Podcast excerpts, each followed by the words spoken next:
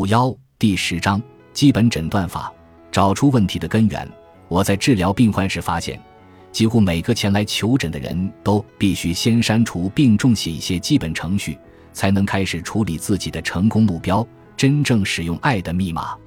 本章收录了三种可供删除、重写程序之用的诊断方法，包括成功问题探测器测验，以及另外两项免费赠送的诊断工具。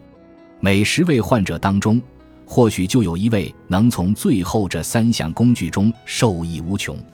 不过要注意，像这样重写基本程序可能会挖掘出自己最严重、最难处理的问题。有些问题或许已蛰伏数年、数十年，甚至数个时代。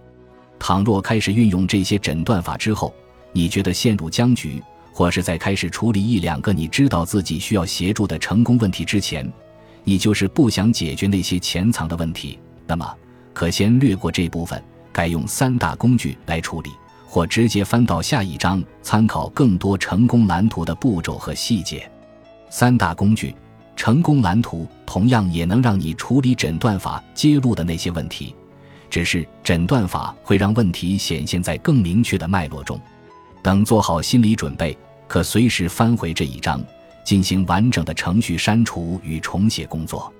但是，如果你确实有兴趣，也想完成这些基本诊断，你会发现疗愈自己的成功问题变得更快，也更简单了。通过基本诊断法找到的东西，往往出人意料，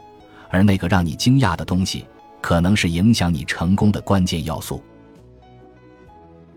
本集播放完毕，感谢您的收听，喜欢请订阅加关注。主页有更多精彩内容。